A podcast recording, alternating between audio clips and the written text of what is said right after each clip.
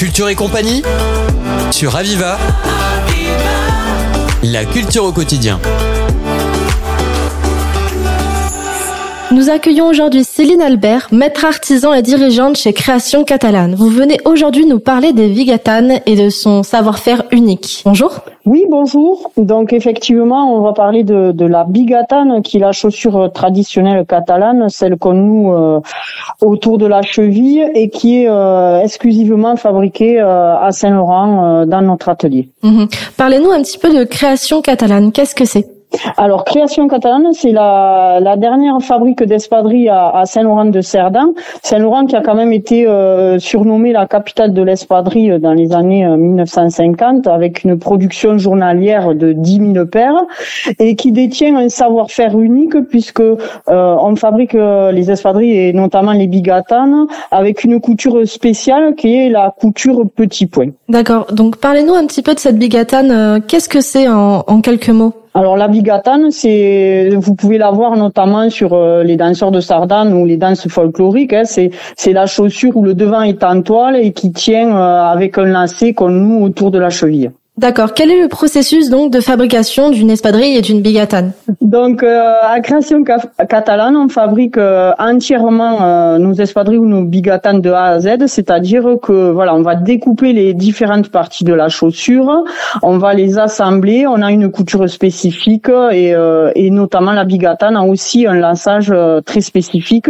Les gestes sont les mêmes depuis plus d'une centaine d'années. Voilà. Et donc, quels sont les matériaux qu'on doit utiliser pour euh, réaliser donc une bigatane parfaite? Alors nous euh, déjà notre semelle à l'intérieur euh, c'est un tapis de jute qu'on découpe à l'emporte-pièce qui est enrobé d'une toile de coton. Donc déjà pour savoir si une espadrille ou une bigatane vient de Saint-Laurent, euh, voilà vous, vous, vous repérez à la toile de coton. Vous avez jamais le pied en contact avec la corde.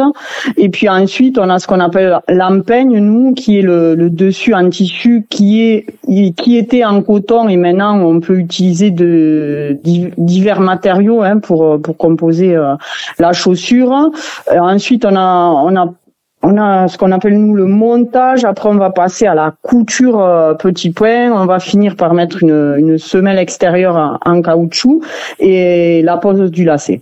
Et sinon, quels sont les secrets de production que vous pourriez nous expliquer Vous êtes combien, notamment au niveau de votre de votre entreprise, pour réaliser donc toutes ces chaussures? Alors nous, on est euh, quatre artisans hein, à, à, fabriquer dans l'atelier. Euh, nous, on fabrique 25 000 paires euh, de chaussures à l'année, hein, donc c'est très peu. Euh, voilà, c'est très artisanal et voilà, c'est un savoir-faire vraiment unique et, et, ancestral qui fait partie de notre patrimoine à Saint-Laurent. Et justement, pourquoi est-ce important pour vous de faire perdurer cette tradition artisanale? Bonne question. Allez-y, on a le temps.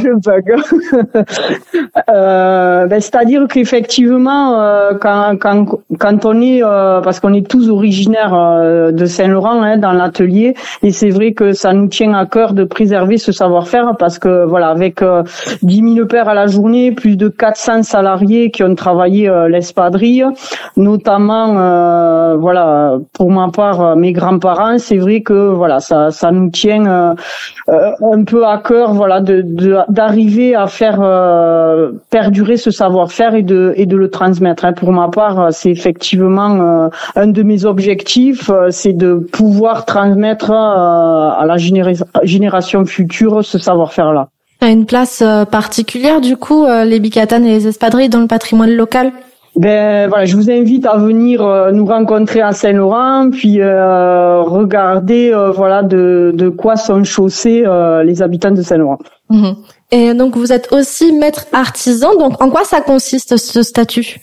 Alors, maître artisan, c'est une, une reconnaissance au niveau de, de l'artisanat français pour récompenser justement la transmission d'un savoir-faire.